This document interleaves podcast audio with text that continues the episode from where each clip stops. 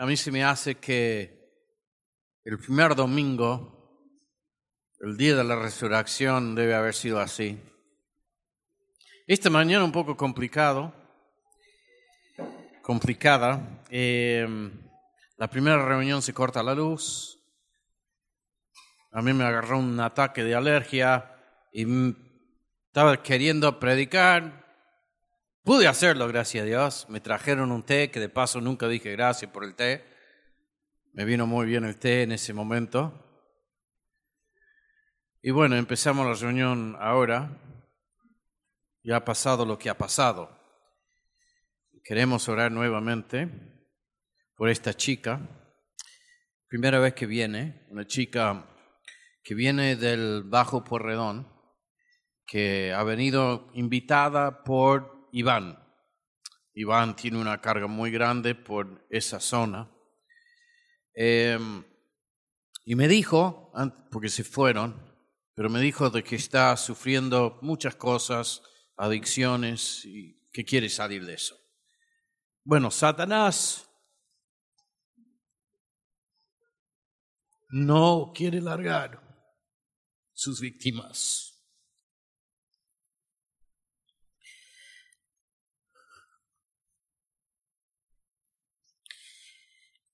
Pero hoy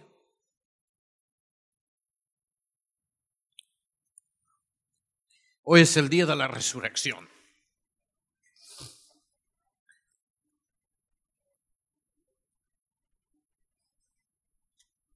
Así que vamos a pedir por esta chica. No sé cómo se llama. Se fueron muy rápidos.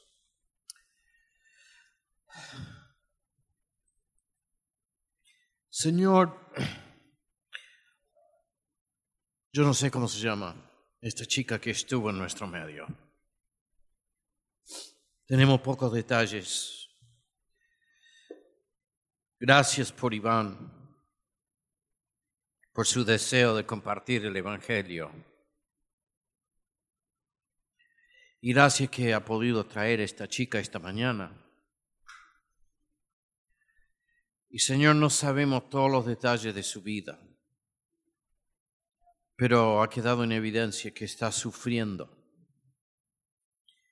Y ha venido buscando esta mañana quizás una respuesta, esperanza, y ha pasado lo que ha pasado, y no entendemos exactamente lo que, lo que ha pasado, pero no tenemos ninguna duda de que Satanás hace lo posible por mantener esclavizada la gente de este mundo.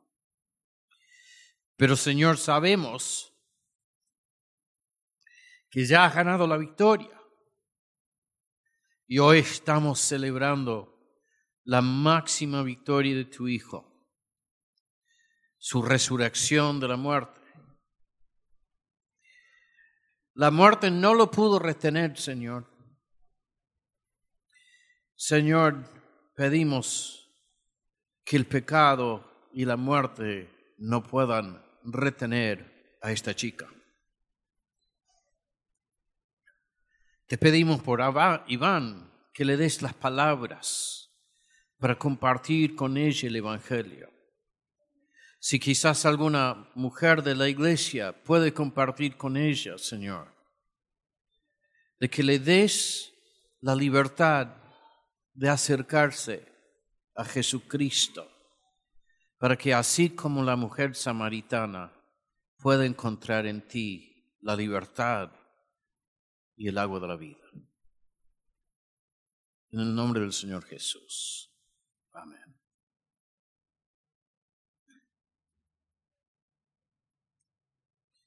Estamos estudiando el libro de Hechos. Y en la providencia de Dios, hoy nos toca el mensaje de Pedro en el día de Pentecostés. Es un mensaje medio largo si vamos a hacerlo como lo hacemos siempre, pero queríamos meterlo todo en un solo mensaje. Básicamente vamos a dejar que Pedro predique hoy. Van a ver de que es un mensaje clave. Y que el eje de este mensaje justamente el mensaje de la resurrección. Así que nos viene como anillo al dedo.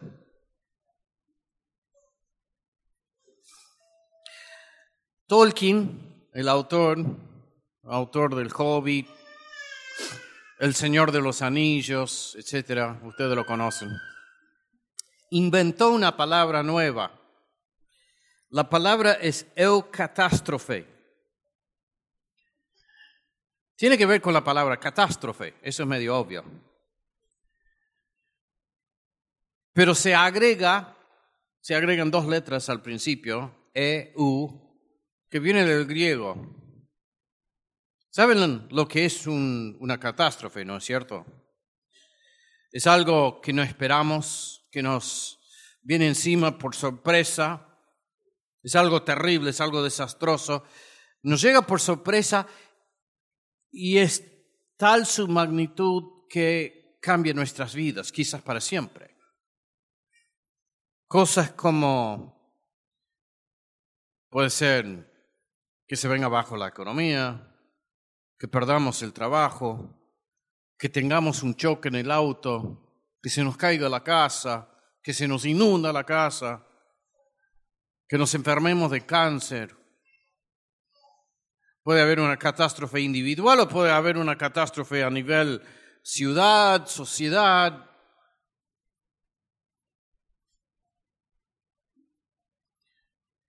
Eucatástrofe es lo mismo, pero en vez de ser algo terrible, negativo, es exactamente lo opuesto.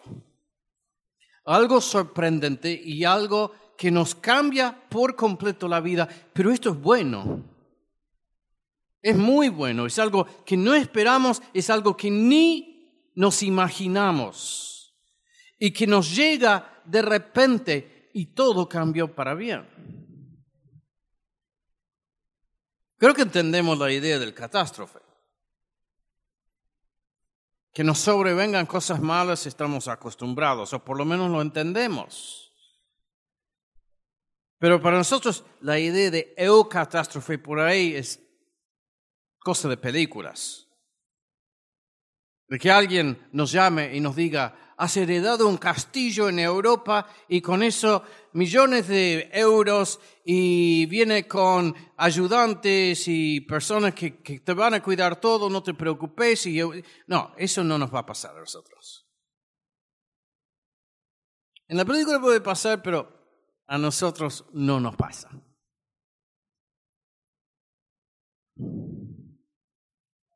Pero el mensaje de hoy tiene que ver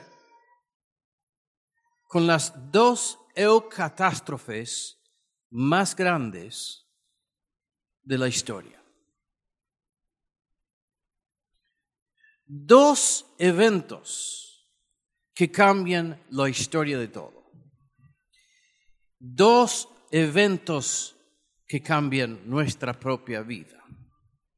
Y son dos eventos relacionados. El primero es la resurrección de Cristo. Y el segundo se deriva de este primer evento, el segundo evento es el don del Espíritu Santo, que nos llega justamente porque Cristo ha vencido y ha cumplido su promesa de mandar un consolador. El contexto de lo, que hoy vamos a estar viendo es este. Tiene que ver con estos dos grandes eventos en la historia de la humanidad. Y en un punto clave, justamente en esta gran y larga historia de la humanidad, en un punto bisagras de la historia, encontramos a Pedro parado frente a la multitud, proclamando por primera vez el mensaje apostólico, el mensaje de la salvación en Cristo, por medio de su muerte y basado en su resurrección. Como digo, son muchos versículos, es del versículo 14 al versículo 41 Así que no vamos a leerlo todo al principio como sabemos hacer, sino que lo vamos a ir, leyendo por partes. Empezamos con una introducción, una especie de repaso de lo que hemos visto hasta ahora. En el versículo 14 encontramos estas palabras. Entonces Pedro, poniéndose en pie con los once, alzó la voz y les habló diciendo, es la primera predicación de Pedro luego de la venida del Espíritu Santo sobre ellos. Nosotros recordamos que al principio, cuando empezamos este estudio de hechos, vimos que a lo mejor el título que se le pone en, en nuestras Biblias quizás no sea el mejor título. En nuestras Biblias le ponen los hechos de los apóstoles, aunque en el mío dice simplemente hechos, así que bien por los traductores, dice hechos nada más. Pero en muchos casos ponen los hechos de los apóstoles. Y no es de que eso es terriblemente equivocado, pero cuando nos ponemos a pensar y cuando nos ponemos a leer el libro nos damos cuenta de que, como se ha dicho ya, quizás sería mejor hablar de los hechos del Espíritu Santo. Y de hecho, si nosotros vamos al principio, vemos que el libro comienza haciendo referencia a la inminente venida del Espíritu Santo. En el capítulo 1, empezando en el versículo 4, dice, y estando juntos, esto es de que luego de la resurrección de Cristo, y estando juntos, les mandó que no se fueran de Jerusalén, sino que esperasen la promesa del Padre, la cual les dijo, oíste de mí, porque Juan ciertamente bautizó con agua, mas vosotros seréis bautizados con el Espíritu Santo dentro de no muchos días. Quédense ahí donde están porque va a pasar algo muy importante. Serán bautizados en el Espíritu Santo. Ahora, ¿cuál va a ser el resultado de esto? De cierta forma, todo el libro ahora gira sobre el versículo 8. Vamos a seguir leyendo. Entonces los que se habían reunido le preguntaron diciendo, Señor, ¿restaurarás el reino a Israel en este tiempo? Siempre hay una persona que te quiere hacer preguntas sobre la escatología. Jesús dice, para, Vamos a hablar de otra cosa. Y les dijo, no os toca a vosotros saber los tiempos o las sazones que el Padre puso en su sola potestad. Ahora dice, pero recibiréis poder cuando haya venido sobre vosotros el Espíritu Santo y me, seréis testigos en Jerusalén en toda Judea, en Samaria y hasta lo último de la tierra.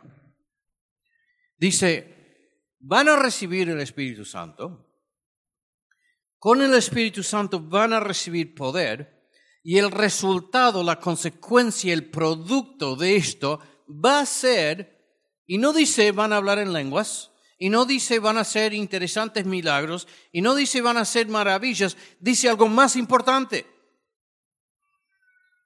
Me seréis testigos.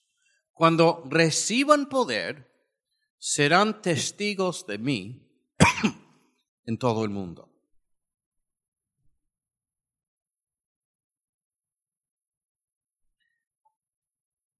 De aquí podemos concluir lo siguiente. El espíritu, el poder y la misión van integradas, íntimamente relacionadas. ¿Cuál es la evidencia del poder del espíritu? ¿Cómo sabemos de que está actuando en nosotros el poder del espíritu? La evidencia del poder del Espíritu es la proclamación empoderada de Cristo resucitado. Ahora, lo digo de nuevo, evidencia del poder del Espíritu, la proclamación empoderada de Cristo resucitado. Y esto es lo que justamente vemos en el capítulo 2. El Espíritu Santo vino sobre ellos y vamos a ver que hubo algunos efectos especiales, cosas interesantes que, que ocurrieron, pero el énfasis en el texto, ¿dónde cae? Cae sobre ese mensaje empoderado de Pedro en el día de Pentecostés. Esa es la idea central. A eso se dedican no conté los versículos, hagan la suma o la resta. 41 menos 14, no sé cuánto es, pero desde el versículo 14 hasta el versículo 41 ocupa, ocupa la mayor parte de ese capítulo. Vino sobre ellos el Espíritu. El resultado fue la predicación empoderada de Pedro en el día de Pentecostés. Entonces volvemos al capítulo 2 y vamos a tomar el mensaje. Y Pedro empieza, primero hay básicamente tres secciones de su mensaje. Primero, una defensa de los hechos del Espíritu Santo. Hace una apología de lo que el Espíritu Santo ha hecho en ese día. Segundo, vemos que él proclama el mensaje apostólico. Y vamos a ver que esa proclamación apostólica también tiene tres puntos. Y luego termina con una conclusión sencilla pero impactante, un llamado al arrepentimiento. Tres puntos, la defensa de los hechos del Espíritu Santo. Segundo, el mensaje apostólico en sí y por último, un llamado al arrepentimiento. Entonces, la defensa de los hechos del Espíritu Santo. Encontramos en el versículo 12, recuerdan de que el Espíritu Santo había caído sobre ellos. Y sí, hubo ciertos fenómenos muy interesantes, llamas de fuego, hablaron en lenguas. ¿Qué lenguas eran? Eran lenguas entendibles. No eran lenguas esotéricas que nadie podía entender, sino lenguas que la gente reunida en ese momento entendía. Decía, uh, yo soy de eh, donde sea y ahora entiendo en mi propio idioma. Ciertas manifestaciones extraordinarias. Y la gente decía, versículos 12 dice y 13, y estaban todos atónitos y perplejos, diciéndose unos a otros, ¿qué quiere decir esto? Y ahora Pedro les va a decir lo que quiere decir esto. ¿Qué quiere decir esto? Más otros, burlándose, decían, están llenos de mosto, están borrachos. ¿Cómo contesta esto Pedro. Eh, esta semana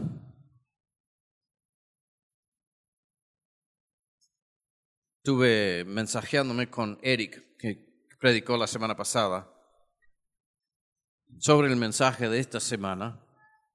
Y él me comentó, dice, no sé si ese no es el versículo más gracioso de toda la Biblia.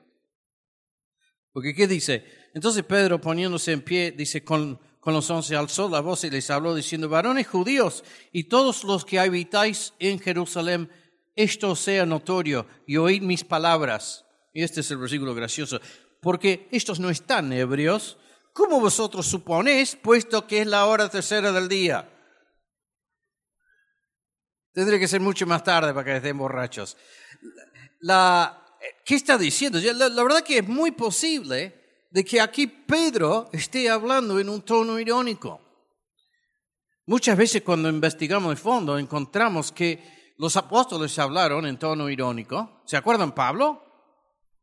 A los corintios, uh, ustedes son súper creyentes. Ustedes tienen todos los dones. Y por ahí nos conviene entender de que está hablando en tono irónico cuando dice eso. Ayuda a entender el pasaje. Y aquí es muy posible que Pedro hable en tono irónico. No, muchachos, es muy temprano para eso. Quizás ustedes ya empezaron, pero esto es otra cosa. Esto es otra cosa. Entonces, para defender los hechos del Espíritu Santo, empieza primeramente con una defensa negativa. No es esto, no es lo que ustedes suponen, es otra cosa. Y lo que dice ahora es sumamente impactante. Una defensa positiva. Dice básicamente, esto es un evento escatológico. ¿Qué quiere decir eso? ¿Qué es la escatología? Tiene que ver con la profecía, tiene que ver con la obra de Dios en los tiempos, tiene que ver con algo que Dios hace que cambia el rumbo de la historia. Tiene que ver con los últimos tiempos. Y los últimos tiempos, si estudiamos las escrituras, ¿cuáles son los últimos tiempos? Desde la primera venida de Cristo hasta la segunda venida. Los tiempos finales son estos tiempos entre las dos venidas y vivimos en una realidad distinta que antes, porque ahora nosotros vivimos después de la cruz, vivimos después de la resurrección, vivimos después de la victoria de Cristo y eso tiene grandes implicancias para nuestras vidas. Nosotros sabemos que ha ocurrido este evento, este, esta eucatástrofe. Y es lo que les está diciendo Pedro. Esto no es de que estamos todos tomados. Acá está pasando algo muy importante y tiene mucho que ver con su futuro. Presten atención. Entonces, habla de este cambio, este momento transformativo en la historia del mundo y la historia de nuestra raza humana. Y vamos a leer lo que Pedro les dice. Pedro se apoya en una profecía de Joel. Y si tuviera más, más tiempo, a lo mejor podríamos detenernos. No nos vamos a detener. Lo vamos a leer, vamos a dejar que Pedro nos predique esto y simplemente al final vamos a sacar una sola conclusión. Pedro dice en el versículo 16, en el 15 dice, no es lo que ustedes suponen, no estamos borrachos, mas esto es lo dicho por el profeta Joel. Y en los postreros días, los últimos días, es un evento escatológico.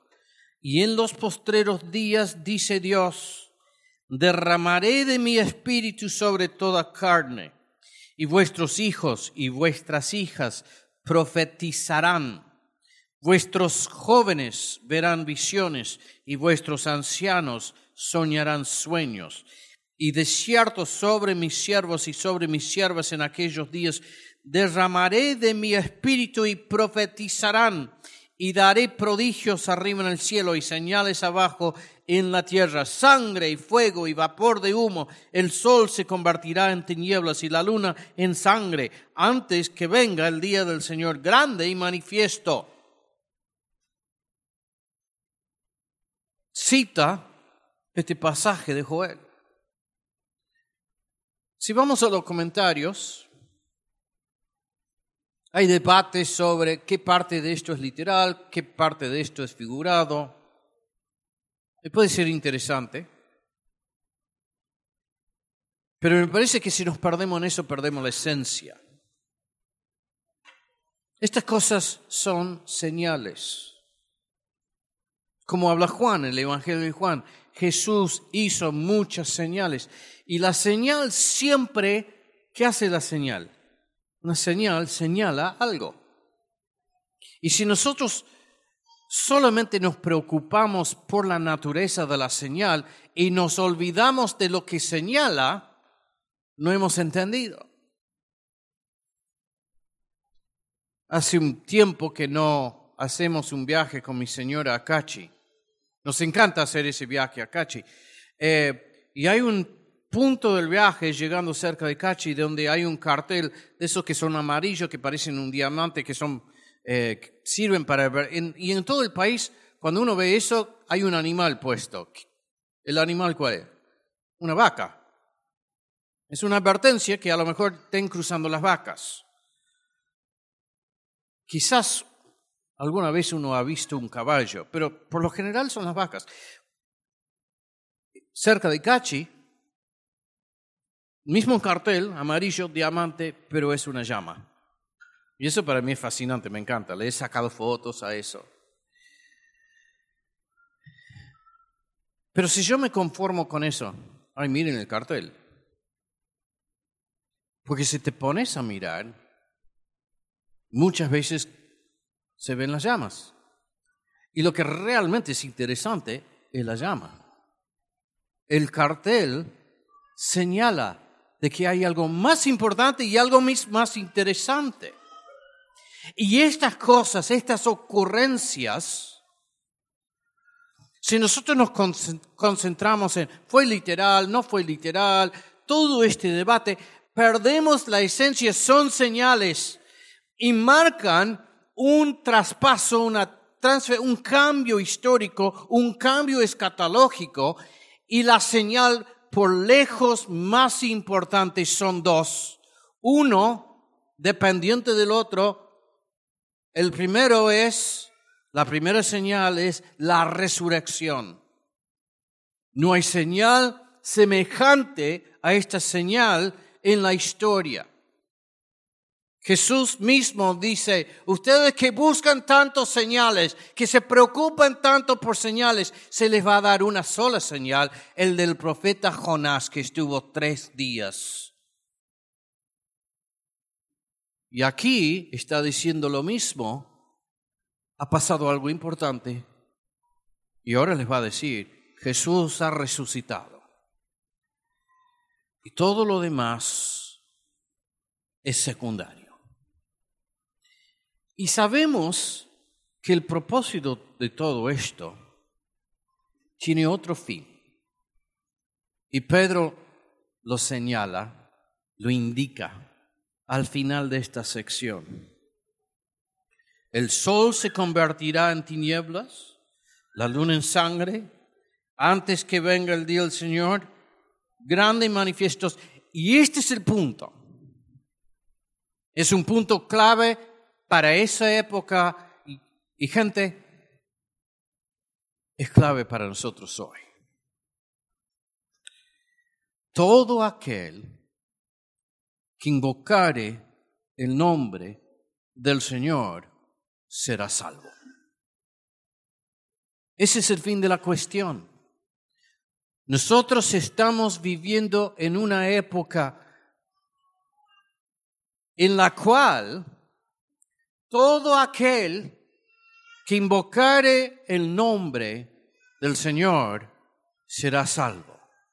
Todo aquel, cada persona que entiende de que Cristo murió por sus pecados, que entiende que si no se arrepienta está destinado a una muerte eterna, pero que entiende de que la muerte de Jesús es suficiente para cumplir cubrir sus pecados y responde haciendo dos cosas. Uno es creer en el Señor Jesús y serás salvo. Y arrepiéntate.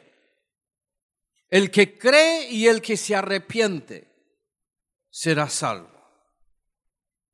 Y el llamado de Pedro en este día evidencia del poder del Espíritu Santo un mensaje sobre la resurrección de Cristo, un mensaje empoderado. El llamado de Pedro en este día es que se arrepientan. Y ese llamado es vigente también hoy.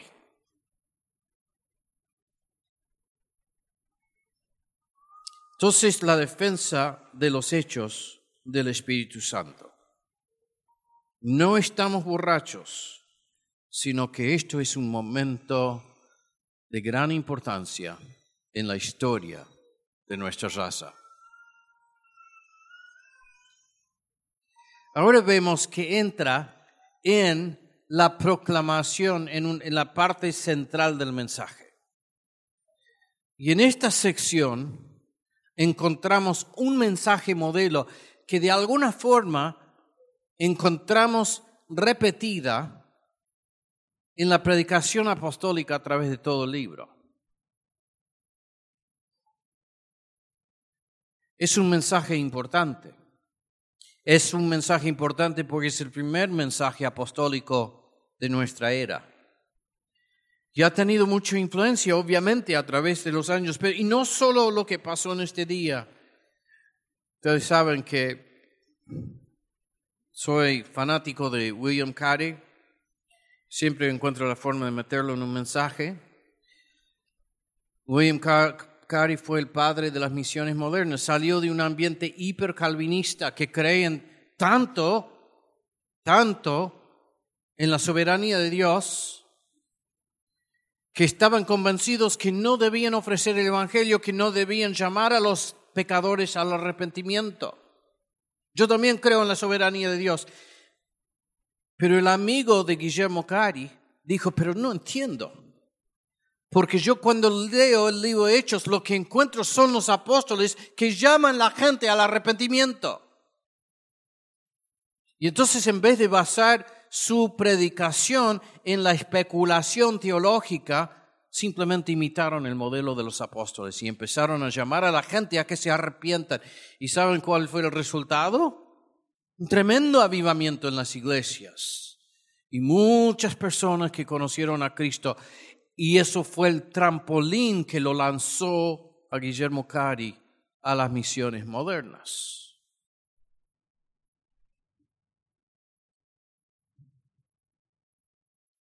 tres puntos de este mensaje apostólico. Primero, Cristo murió según el predeterminado consejo de Dios. No fue un accidente. Segundo, Cristo ha resucitado. Y tercero, Cristo es Señor. Empezamos con el primer punto. Cristo murió según el predeterminado consejo de Dios. Versículos 22 y 23. Varones israelitas, dice Pablo, Pedro digo, oíd estas palabras. Qué coraje, coraje para decir lo que está por decir. Jesús Nazareno, varón aprobado por Dios entre vosotros con las maravillas prodigios y señales que Dios hizo entre ustedes por medio de él, como vosotros mismos sabéis, les apunta, dice, ustedes saben esto.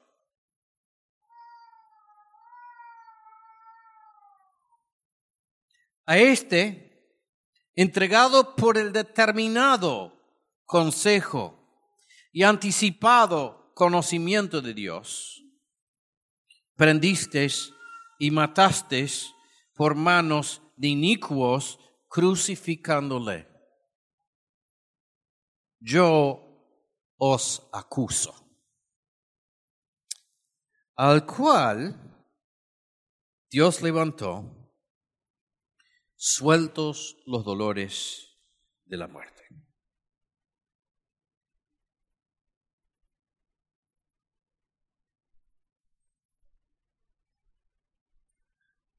dice dos cosas sobre la crucifixión. Y nos pueden ser, nos pueden parecer dos cosas contradictorias. Porque dice, ustedes son responsables.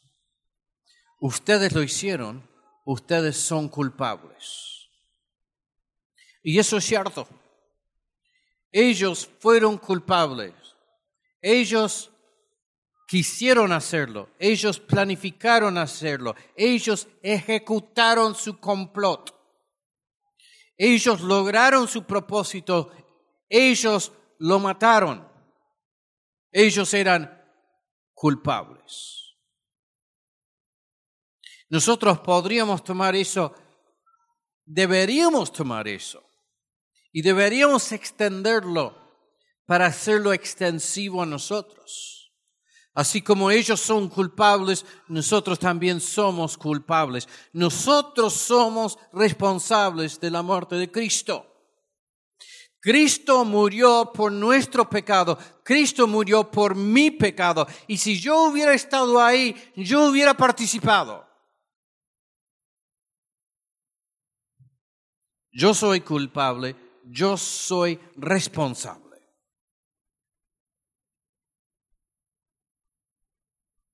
A la vez, y esto es lo que puede parecer absolutamente contradictorio, fue por el predeterminado consejo de Dios. Nada de esto lo tomó al Señor por sorpresa, nada de esto desvirtuó su plan, nada de esto hizo que se sorprendiera todo esto fue parte del plan de Dios. Y acá viene el conflicto que podemos tener en la mente. Y entonces, si es el plan de Dios, ¿cómo soy culpable yo? Y saben qué? Pedro no se detiene para explicártelo.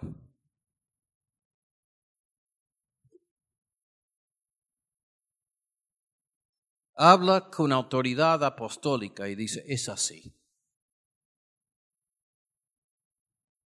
Vos sos responsable yo soy responsable y sin embargo es el plan perfecto de Dios iniciado desde antes de la fundación del mundo. A este, entregado por el determinado consejo y anticipado conocimiento de Dios, prendiste y mataste por manos de inicuos, crucificándole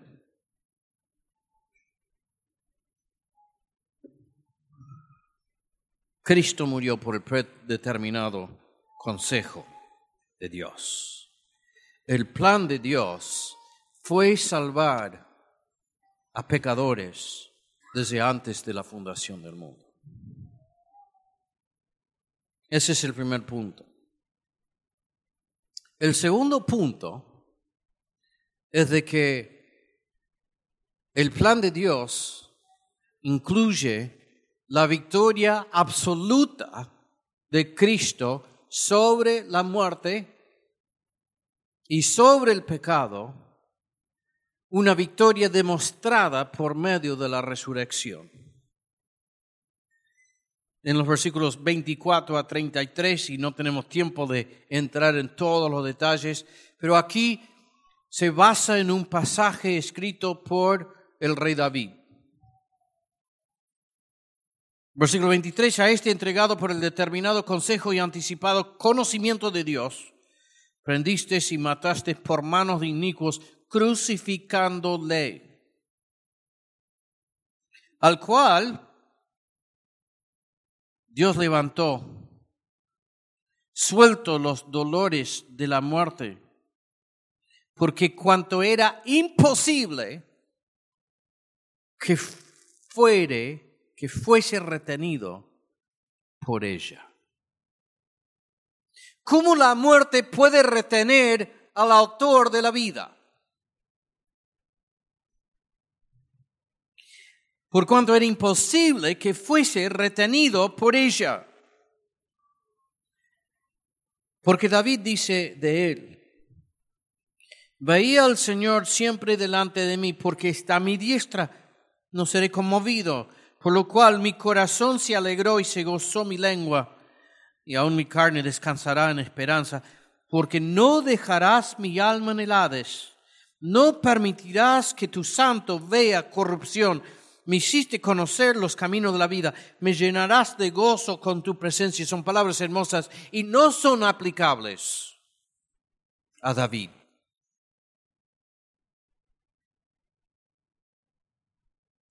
Versículo 29, varones hermanos, se os puede decir libremente del patriarca David, que murió y fue sepultado.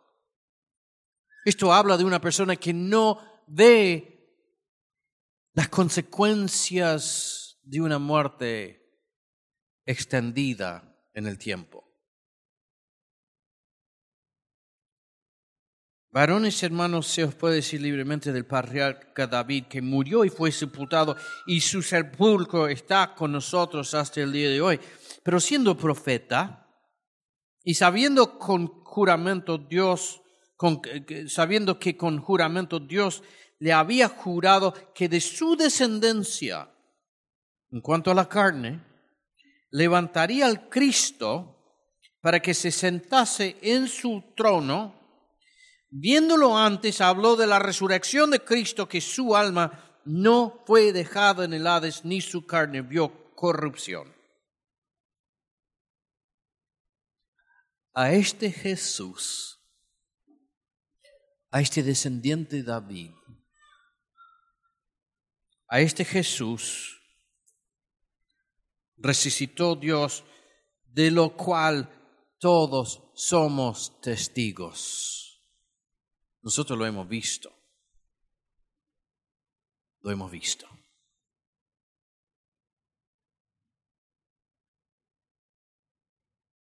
Esto no es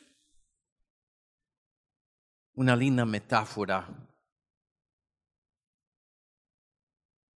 Esto no es algo figurado. Ellos dicen, nosotros lo hemos visto. Como dijo Pablo, si Cristo no resucitó, nada de esto tiene sentido. Nosotros lo hemos visto. Y hermanos, esto es una de las evidencias, este mensaje, este mismo mensaje es una de las evidencias más certeras que hay sobre el hecho de que realmente ocurrió la resurrección de Cristo, de Jesús, en la historia. Porque de qué forma explicamos un montón de seguidores atemorizados, escondidos en Jerusalén, con miedo de que las autoridades lo encuentren, los encuentren, y que días más tarde nada más Pedro se levante y diga, ustedes lo mataron, pero Dios lo levantó. Es evidencia psicológica que no tiene otra explicación. Lo vieron resucitado y fueron llenos del Espíritu Santo. A este Jesús resucitó Dios, de lo cual todos nosotros somos testigos. Así que exaltado por la diestra de Dios y habiendo recibido del Padre la promesa del Espíritu, ha derramado esto que vosotros veis y oís. El resultado de la resurrección es la llegada del Espíritu Santo. Y el resultado de la llegada del Espíritu Santo es la predicación, la proclamación empoderada del Evangelio de Cristo. Dijimos que esto tiene tres puntos. Cristo murió según el predeterminado consejo de Dios. Cristo ha resucitado. Y por último, Cristo es Señor. En el versículo 34 dice, porque David no subió a los cielos, pero él mismo dice, dice, dijo el Señor a mi Señor, siéntate a mi diestra hasta que ponga a tus enemigos por estrado de tus pies. Dios lo ha exaltado y lo ha hecho Señor de señores. Sepa pues, si altísimamente toda la casa de Israel, que a este Jesús, a quien vosotros crucificasteis, Dios le ha hecho Señor y Cristo. Este mensaje era para ellos. Este mensaje es para nosotros.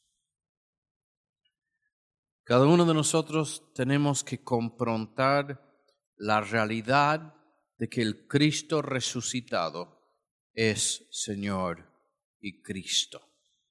Y eso demanda de nosotros una respuesta.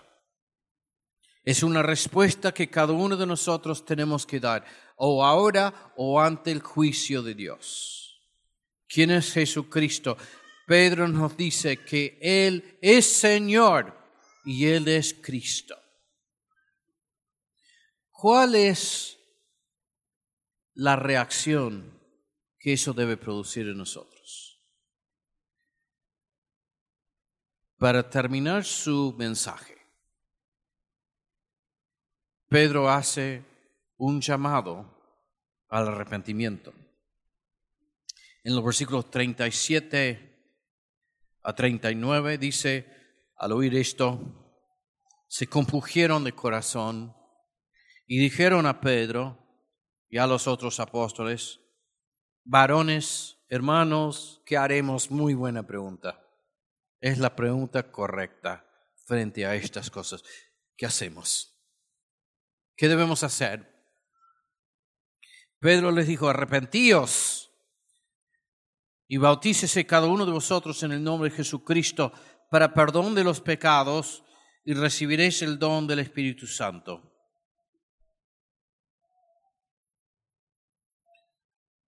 Tres cosas, arrepentíos, sean bautizados, recibiréis el don del Espíritu Santo.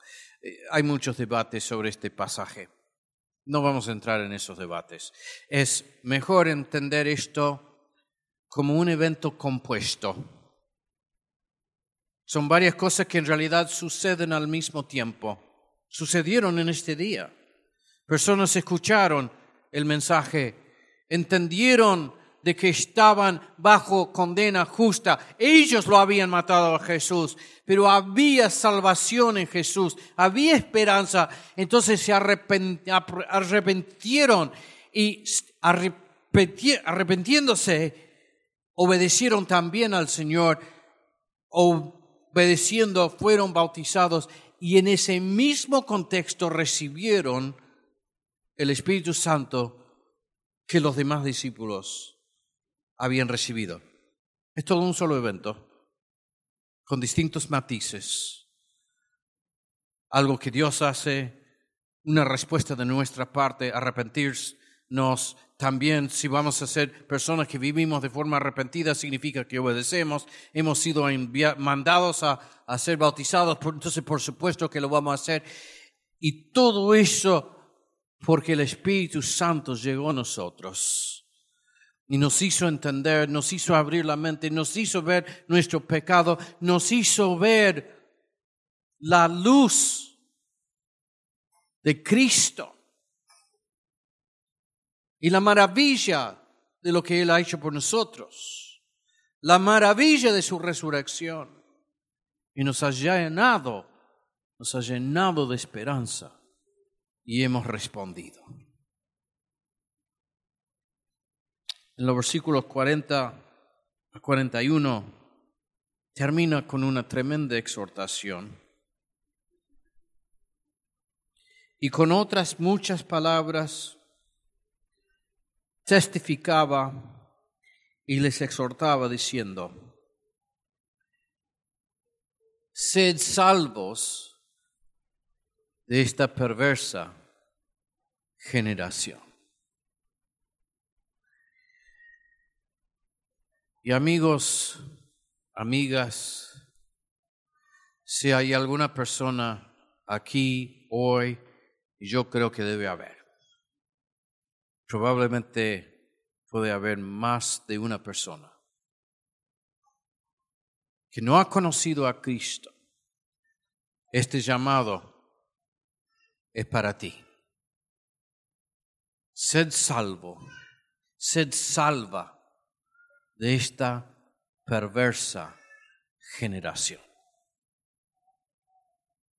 Búsquelo a Cristo, arrepiéntate, cree en el Señor Jesús y serás salvo. Y hermanos, los que ya han creído, los que han experimentado el perdón de sus pecados, estas son muy buenas noticias. Somos los beneficiarios de la máxima catástrofe de la historia.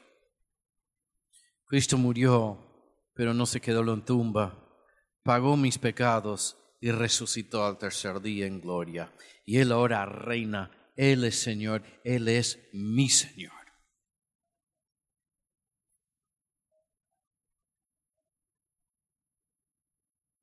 es motivo de gozo. Porque hoy podemos decir, Cristo vive hoy. Padre Celestial, que este mensaje, así como fue tan poderoso en aquel día, más abajo dice que tres mil hombres y seguramente muchas mujeres y niños también te conocieron en ese día. Señor, nuestra generación necesita el mismo mensaje. Señor, llénanos de tu Espíritu Santo. Danos el poder de tu Espíritu para predicar con claridad el Evangelio del Cristo resucitado. Pedimos que almas sean salvas. En especial te pedimos por esta querida mujer que estuvo, estuvo entre nosotros hoy y que se tuvo que ir. Pedimos que llegues a ella, que llegues y que la consoles, que la liberes de los lazos de Satanás, de que ella pueda encontrar paz y perdón en ti. En el nombre del Señor Jesús. Amén.